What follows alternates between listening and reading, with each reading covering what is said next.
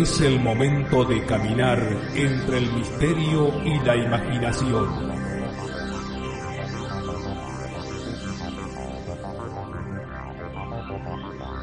Es el momento de caminar al filo de la realidad. Conduce Gustavo Fernández. Junto a Quique Marzo y Emanuel Yudice.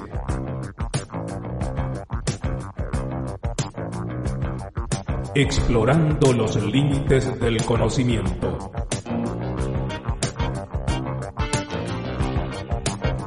Locución José Ruiz Díaz.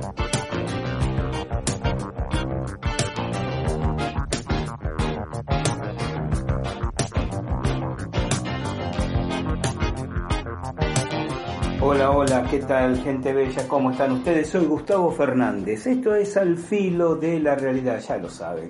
El espacio para hablar de los temas que a ustedes y a nosotros nos apasionan. OVNIs, civilizaciones desaparecidas, eventos parapsicológicos, criptozoología, conspiraciones.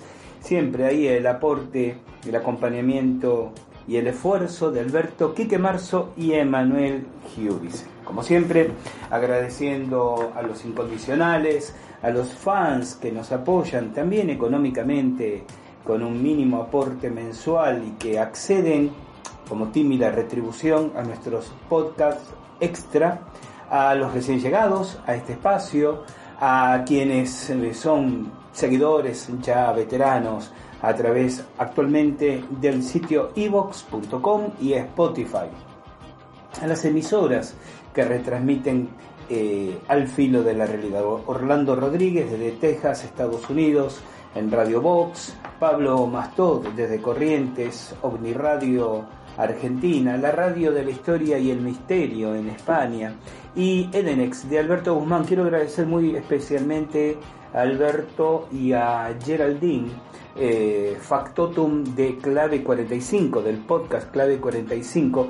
Eh, Geraldine eh, había realizado, me había realizado una entrevista sobre magia ceremonial, filosofía hermética y chamanismo hace ya creo que unos años, por lo menos unos tres años atrás, un podcast eh, en el cual me sentí muy cómodo, que agradecí en su momento por poder sumergirme en mis elucubraciones sin ser limitado o de alguna manera cooptado, cuando menos en los tiempos. Y tuvieron la, la deferencia, Alberto y Gerald, de uh, remasterizar este podcast y fue subido recientemente a Edenex otra vez. Así que, y ambos tuvieron la, la delicadeza de comentarlo en redes, de anticiparlo en redes, así que gracias, gracias por la calidez. Eh, y como dije en su momento, no solo fue un gusto hacerlo, sino fue una verdadera distinción. Y hoy, para hacer un podcast que realmente es, es de esos podcasts que yo realmente me, me, motivo mucho en compartir este espacio con ustedes, me entusiasma hacer el filo de la realidad.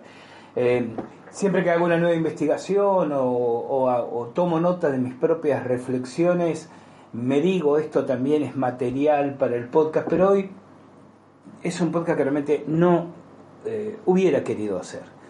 La, la circunstancia lo, lo, amerita, claro que sí. Se produjo recientemente el fallecimiento del ufólogo eh, brasilero eh, Ademar José Guevara, Geva, como lo conocíamos cariñosamente en el ambiente. Pero además de un ufólogo de una trayectoria prístina que les voy a compartir, era un amigo personal.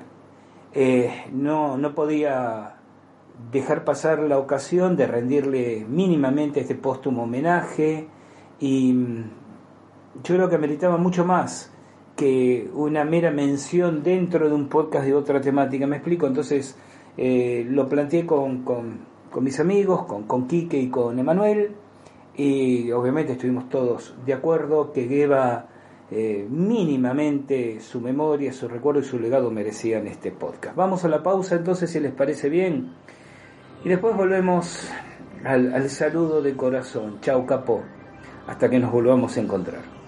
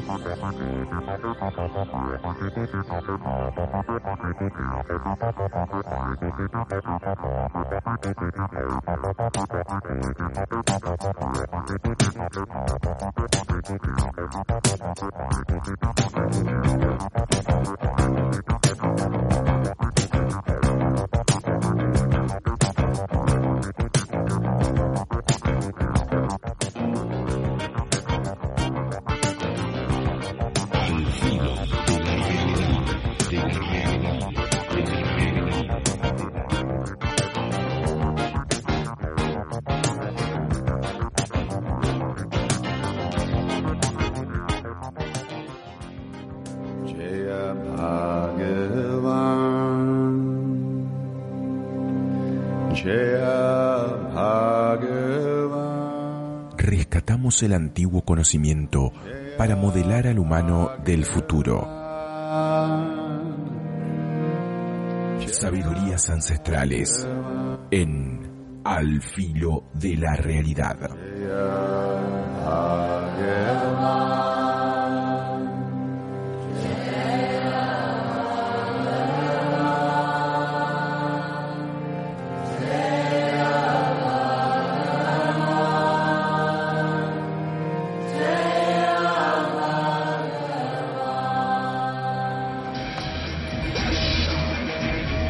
Conoces la pregunta igual que yo.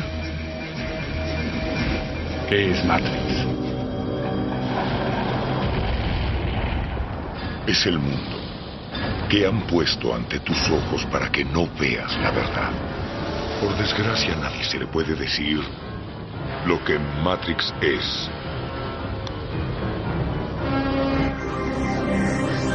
Tendrás que verlo por ti mismo. Un hombre, un micrófono y todos los enigmas. Al filo de la realidad. ovnis, fenómenos parapsicológicos, conspiraciones, civilizaciones desaparecidas.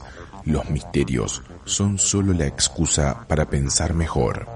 Gustavo Fernández y su equipo te invitan a caminar juntos al filo de la realidad. Búscanos en iVoox. Al filo de la realidad.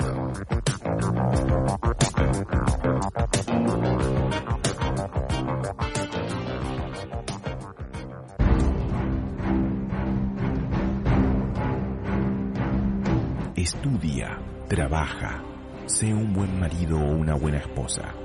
Lleva a tus hijos a la escuela. Sé un buen padre. Y por sobre todas las cosas, no cuestiones nada. Conspiraciones. La verdad está entre nosotros, pero estratégicamente oculta. Conspiraciones. ¿Quiénes son los titiriteros que manejan los hilos de nuestro entramado social? Conspiraciones en Al filo de la realidad.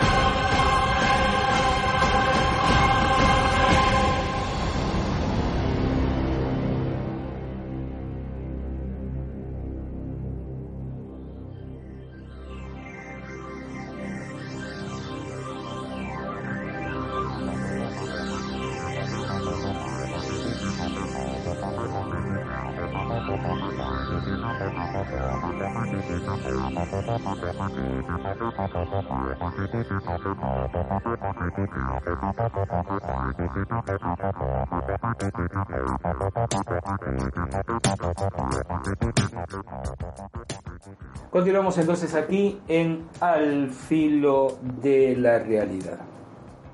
Tengo algunas novedades interesantes que comentarles, pero lo voy a dejar para el próximo. Este no va a ser un podcast prolongado, mm, eh, no, no, no necesita hacerlo. Es simplemente como para clavar una pica en Flandes, ¿no? Como para dejar en el historial, cuando menos, en el humilde y tímido historial de podcast de Alfilo, dejar este alfiler clavado de recuerden a, a Gueva. Además, José, les contaba, era su nombre, ¿no? Además, José Guevara, Gueva, para, para todos nosotros.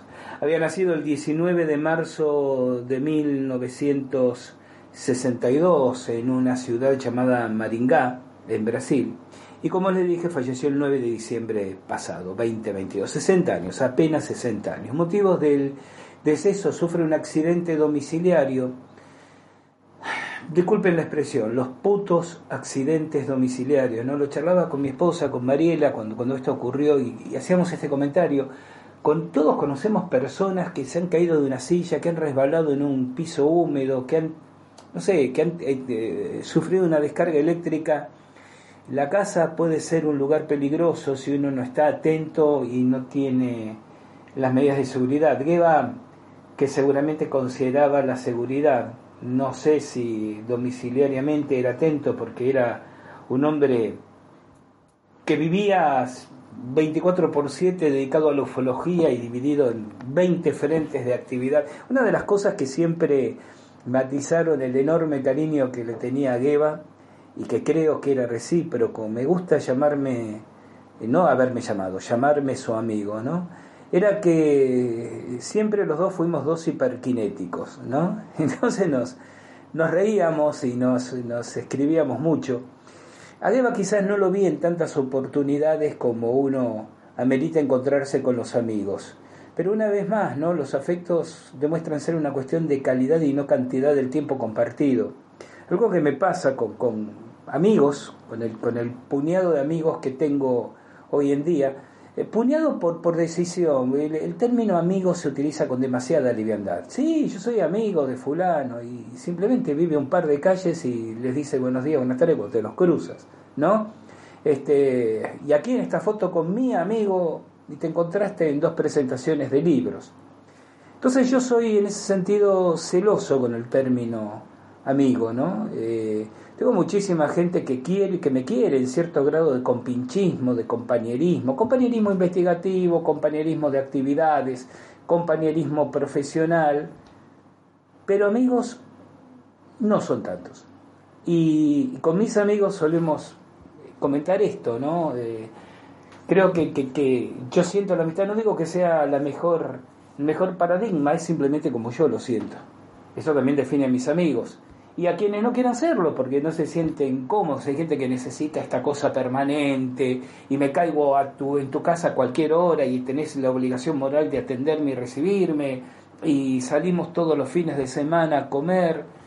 Yo pienso en esa amistad al estilo victoriano inglés, ¿no? Donde dos amigos juegan una partida de ajedrez la noche anterior que uno de ellos parta en una larga misión diplomática a la India y cuando regresa diez años después continúan la partida donde la habían dejado, ¿no? Eh, bueno, me considero muy victoriano en ese modus vivendi y en muchos otros sentidos. Eh, ahí reconozco la, identificación que tengo con, con, algunos amigos que también sienten la amistad desde ese lado. Entonces, con Geba, si tuviera que contar la cantidad de veces que nos hemos encontrado, por supuesto, varias de esas veces fueron jornadas o días completos de compartir actividades, ¿no? Pero me habré encontrado, ¿qué? 10, 12 veces en 20 años que tenemos de mutuo conocimiento.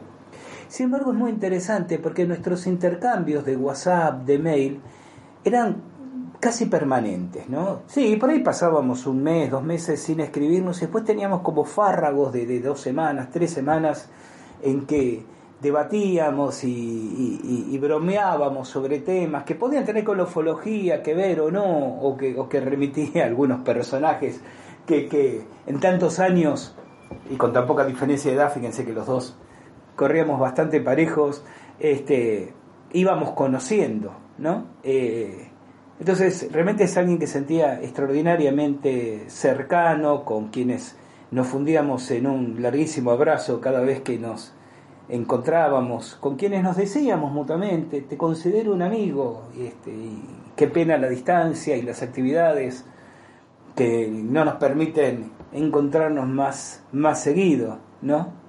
Que se le iluminaba el rostro cada vez que, nos encontramos porque yo caía con dos botellas de Malbec argentino, amaba el Malbec, el vino Malbec, ¿no? Argentino. Este, recuerdo la anécdota de, cómo le sorprendió cuando le expliqué el origen de la palabra Malbec, que él, desconocía. Ustedes saben que, la, cepa de uva es originalmente francesa pero en Francia no prendió nunca bien, ¿no? Siempre dio un vino de, de, pésima calidad. Entonces al vino que se hacía con esa cepa, que se trató en siglos pasados de hacer con esa cepa en Francia, no sé si ahora habrá, habrá mejorado con ingeniería genética y demás, le llamaban Malboc, o sea, porque dejaba un mal gusto en la boca, ¿no? Malboc. Y cuando el Malboc llega este, a, Sudamérica, Argentina, se siembra en la cordillera, provincias de Mendoza, San Juan, Neuquén, con la idea de producir alimento para ganado. Y hacen la experiencia de producir un vino y por las minerales del suelo, por las características del clima, vaya a saberse por qué extraña alquimia de la naturaleza. Aquí en Argentina, fíjense que en Argentina, yo he probado excelentísimos vinos chilenos, que en algunas varietales considero muy superior a los argentinos. Pero el Malbec en Chile no tiene, es más Malboc que Malbec, ¿no? Y entonces este es el vino típicamente argentino, o por lo menos el varietal, ¿no? Típicamente argentino, el Malbec, que conservó el, término para identificarse. Y a Gueva le, le, encantaba. Este, entonces cada vez que nos juntábamos caía con, siempre con botellas diferentes, ¿no? Y me decía que las coleccionaba las botellas este, porque, por esa afición particular que, tenía. Un tipo absolutamente temperamental y racional al mismo tiempo, racional para encarar las investigaciones que hacía en el campo de, la ufología, no por nada, a ver, para quienes no, no conocieran su trayectoria, no lo conocieran a él o simplemente el nombre sonara, pero eh, vamos a hacer algo rápido, ¿no? Eh, Geba era profesor de química. Eh, en 1982, el 6 de marzo, los espectadores de un partido de fútbol en el estadio Morenao de Campo Grande vieron un objeto con forma de cigarro con luces en cada extremo que sobrevoló el estadio y lo vieron centenares de espectadores. Tuvo tanta repercusión ese caso que Geva, que hasta ese momento tenía interés en el tema OVNI, pero tenía como un interés particular, eh, comenzó a, digamos, a empaparse de la investigación ufológica. Y más, más, más, en 1985 eh, ya había organizado su, su grupo, Centro Brasileño de Investigación de Platillos Voladores, él era director hacia el final de su vida, una organización de, la cual se dice que tiene más de 3.000 miembros. Y mm, les decía, en 1985 lanza una, decide lanzar una revista, tipos de revistas en papel, no había internet, ¿no? Ufología Nacional e Internacional, que dura poco, un año. Eh, en 1986, sin embargo, cuando cierra esta revista, decide abandonar su trabajo docente y se lanza de lleno a la arena ufológica. Claro, ¿cuál decidió que fuera su modo de subsistencia? Conferencias OVNI, organización de una editorial. Y en 1988 funda la revista UFO Magazine, que aún se publicó hasta, hasta 2014.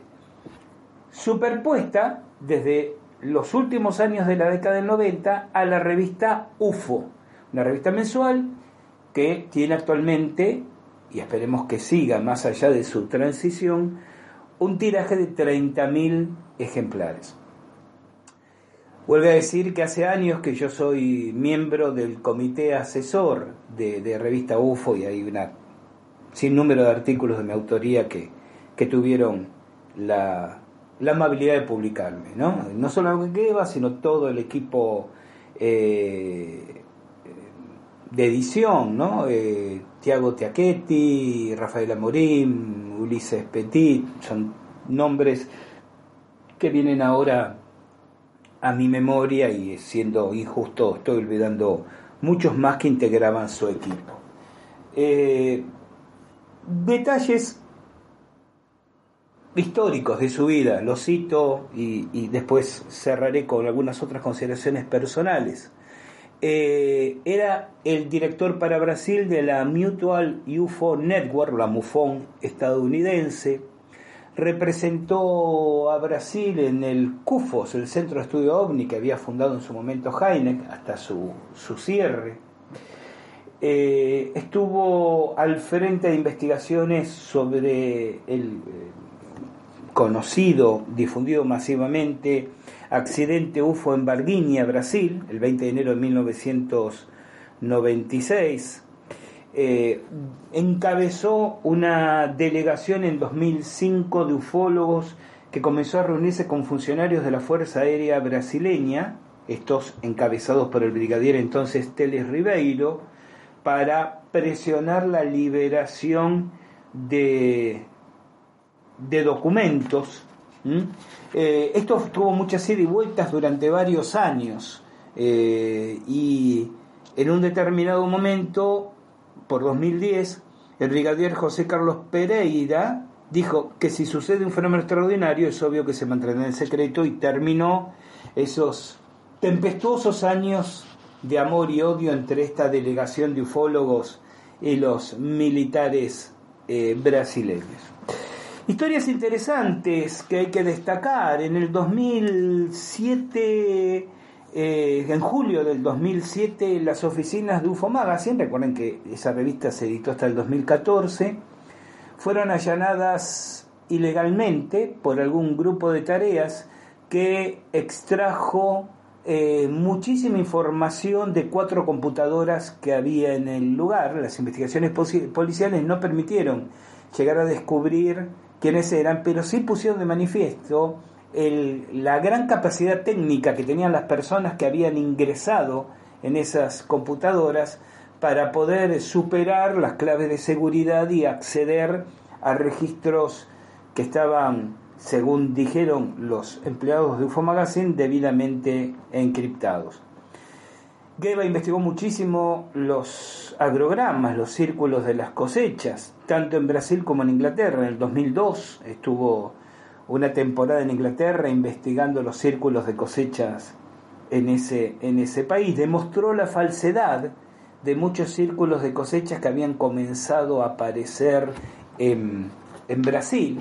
Cito esto porque mucha gente a través de los años ha dicho, obviamente sin conocerle, que seguramente la creencia de, de Geba y el empujar hacia adelante la difusión e investigación ufológica tenía que ver con sostener su negocio, ¿no? su negocio editorial. Yo lo conocí y hablo por mi conocimiento. Geba era brutalmente honesto y sincero, pero podría ser muy, muy directo y no voy a decir grosero porque no corresponde, pero sí áspero en expresar su punto de vista. Tenía un, un rechazo visceral a los, a los embaucadores, a los este, mentirosos. Eh, han sido, eh, digamos, históricos sus enfrentamientos con algunos fraudulentos que habían montado historias, sí, muy rentables para vender a los medios en, en Brasil. Eh, y realmente la pasión que Geba ponía en, en su editorial, eh, tipos difíciles, especialmente estos últimos años, yo estaría tentado de decir estos últimos 15 años, en los cuales la gente se vuelca tan masivamente a, a Internet por la, no solo por la inmediatez del material, sino por la gratuidad que significa eh, Internet, ¿no? Eh, ¿Cuánta gente, pero, a ver, nosotros cuántas veces lo hemos vivido en carne propia. Personas que me dijeron, ah, pero ustedes cobran un curso, sí, claro, porque nuestro trabajo, bueno, pero puedo conseguir un montón de material gratis en internet, o sea, no importa el contenido, importa que sea gratuito. Y siendo así, eh, la revista UFO y el grupo editorial que él gesta mantiene la revista, hay que tener una revista ilustrada a color. Absolutamente, si ustedes tuvieran alguna vez en sus manos un ejemplar de la revista UFO, muchos números los cuales yo atesoré siempre y atesoraré más a partir de ahora, eh, es una revista absolutamente a color, ahí, no, como diría el, abuelo de Jurassic Park, no se escatima en gastos, pero además lanzaban ediciones de, de videos, libros, varios libros, yo tengo varios libros en mi, en mi biblioteca, sección ovnis, eh, de una calidad gráfica realmente excelente. Entonces, en estos tiempos que todo es más fácil, hagamos un blog, hagamos una página, no invirtamos, de esto se trata, eh, el poder sostener a través de los años, cuando podrían haber girado, ¿no? Hacia otras opciones, como tuvieron que girar durante el confinamiento con la pandemia, donde de pronto no, no podían editar, no se trabajaba en las imprentas, no se distribuían eh, publicaciones en papel, porque como ya sabemos el coronavirus se pegaba en todo, ¿no? según se decía, y tuvieron que girar durante un año y medio este, a, a, una manifestación virtual de sus actividades, cosa que a Gueva lo afectó muchísimo. ¿no? Ese accidente hogareño que, sufrió dos días antes, creo que el 7 de diciembre, si no me equivoco, eh, no es realmente quizás lo que lo mató. Eh, él vivió los últimos años de su vida con un deterioro de su salud, con problemas renales, hepáticos, que ya se habían hecho crónicos en, su naturaleza. Y no olvidemos un hecho terriblemente trágico. Eh, Geba tenía tres hijos, eh, Daniel, Daniela y Pedro. Daniel el mayor, Daniela en segundo lugar y finalmente Pedro, que actualmente es un estudiante de secundaria, un chico muy jovencito. Daniela, Daniela era gerente y administradora de revista UFO. Y el 8 de marzo del 2015 iba con su novio en una, en una autopista en Campo Grande y sufren un accidente automovilístico y ambos fallecen. Yo recuerdo muy bien ese momento porque el primero de mayo de 2015 realizamos aquí en la ciudad de Paraná el Congreso Abierto Argentino de Omnilogía. Ya he hablado, hemos hecho podcast, notas sobre ese congreso, no voy a volver sobre el, particular. Y Geba era uno de los invitados confirmados. ¿no? Él iba a viajar precisamente por el placer, yo decía, de poder corresponderle con las invitaciones que él solía hacerme a sus congresos. Yo lo acompañé en Curitiba, eh, donde fallece finalmente, en, Foz de Iguazú, en distintos congresos de, ufología, donde también asistieron otros colegas argentinos, claro que sí, de otros países.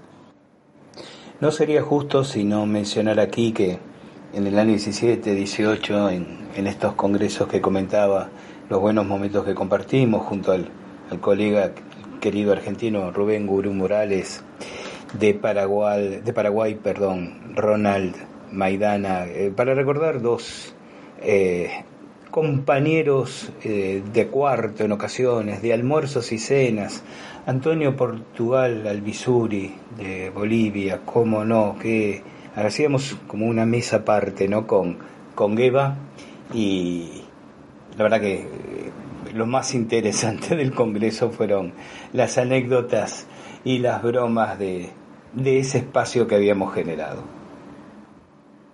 Él tuvo la amabilidad de invitarme varias veces y el placer me da que me significaba para mí poder traerlo a Gueva y recibirlo ¿no? y, y agasajarlo en nuestra pequeña y cálida ciudad. Y ocurre esta tragedia en, marzo y yo estaba, estuve muy ahí encima de, de, de casi día a día. Él me planteó que, no estaba en condiciones de viajar, por supuesto, le, llevó mucho, mucho tiempo poder recuperarse. ¿Cuánto se recupera uno de la muerte trágica de un hijo? Yo creo que nunca, nunca totalmente, ¿verdad? Eh, pero por lo menos hasta que volvió a ponerse al frente de, la revista, estuvo unos meses en, la mano, en manos de sus colaboradores. Y claro, como el Congreso fue dos meses después del accidente, Gueva estaba realmente destrozado, destrozado porque como les digo, casi diariamente nos hablábamos o nos enviábamos algún mensaje. Eh, inclusive a posterior en congresos del 2017, 2018 que yo estuve, recuerdo el permanente homenaje a Daniela ¿no? en la inauguración. Era típico ver las fotos de los congresos con una enorme ofrenda floral al frente, que era siempre la ofrenda que, que Eva hacía a su hija. Él, en esas aperturas de congresos, trataba de alguna manera de, justificar, eh, qué sé yo, no sé, casi uno, pensaría que con, con timidez frente a todo el público, congresos multitudinarios, 400 asistentes, 300 asistentes, 1000 asistentes el de 2017.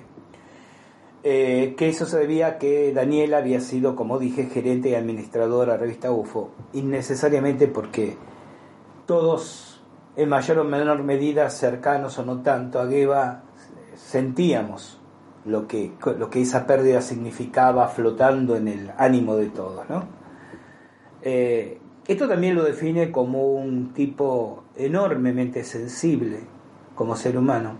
Yo tuve la, alegría de traer a todo un grupo de amigos y colaboradores de revista UFO con él a Capilla del Monte en el año 2018, apenas. Eh, la verdad que pasamos unos días, seis días espectaculares, sumamente entretenidos y fíjense en las vueltas de la vida, ¿no? Me había escrito eh, pocas, pocos días antes de, viajar yo en noviembre a México eh, para organizar nuevamente un grupo en abril del 2023 para que yo lo recibiera en Capilla. Decía que tenía un grupo entusiasmado y él estaba contentísimo de regresar a Capilla, donde también había estado otras veces por el interés particular que el Cerro Uritorco tienen, ustedes ya lo saben en estas en estas temáticas. Y habíamos quedado que cuando yo regresara del viaje, después de unos días de descanso, nos íbamos a contactar y ocurre lo que, lo que ocurrió.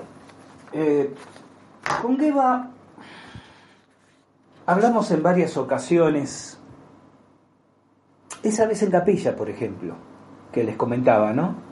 Nos quedamos una noche, debo admitirlo, con una botella de Malbec y una botella de cognac entre los dos, hablando sobre él haciendo un poco de catarsis del tema de Daniela y hablando sobre qué pensamos. De hecho, él me preguntaba qué pensaba yo sobre la vida después de la vida, la vida después de la muerte, como ustedes quieran llamarlo. Yo no voy a volver aquí porque no es el objetivo de este podcast, porque lo he comentado en otros podcasts, porque pueden ustedes preguntarme si quieren por WhatsApp eh, qué es lo que pienso, ¿no?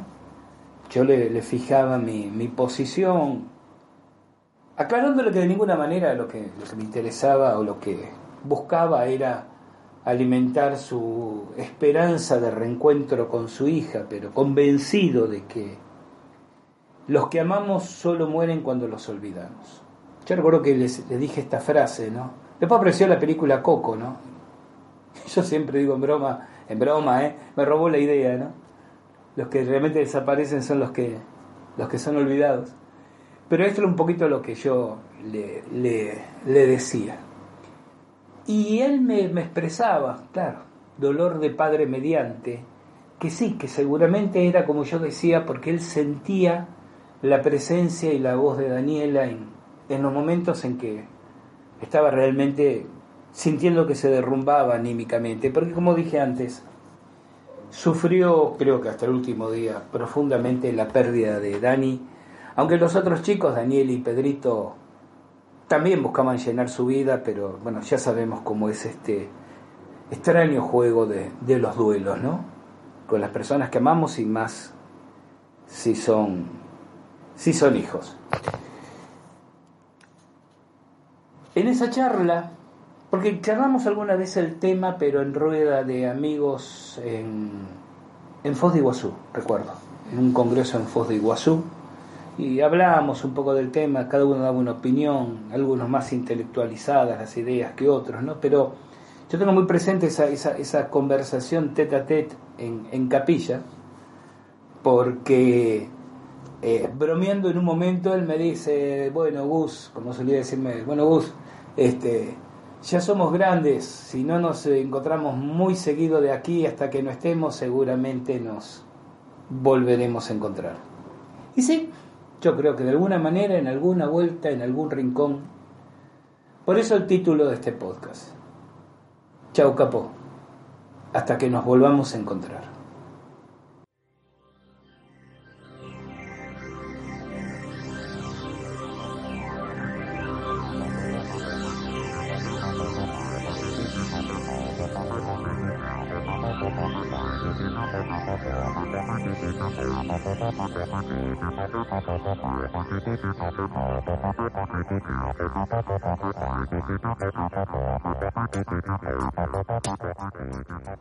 Esto fue Al filo de la realidad. Regresamos y ustedes estarán allí cuando la presentación les recuerde que llegó el momento de caminar juntos aquí. Soy Gustavo Fernández, los voy a estar esperando. Cuídense mucho, no anden en cosas raras y como siempre recuerden que de la puerta de calle hacia afuera hay una vida que está esperando. ¿Ven? En situaciones como estas es cuando uno más se da cuenta que vale la pena ser vivida. Chao, hasta nuestro próximo encuentro.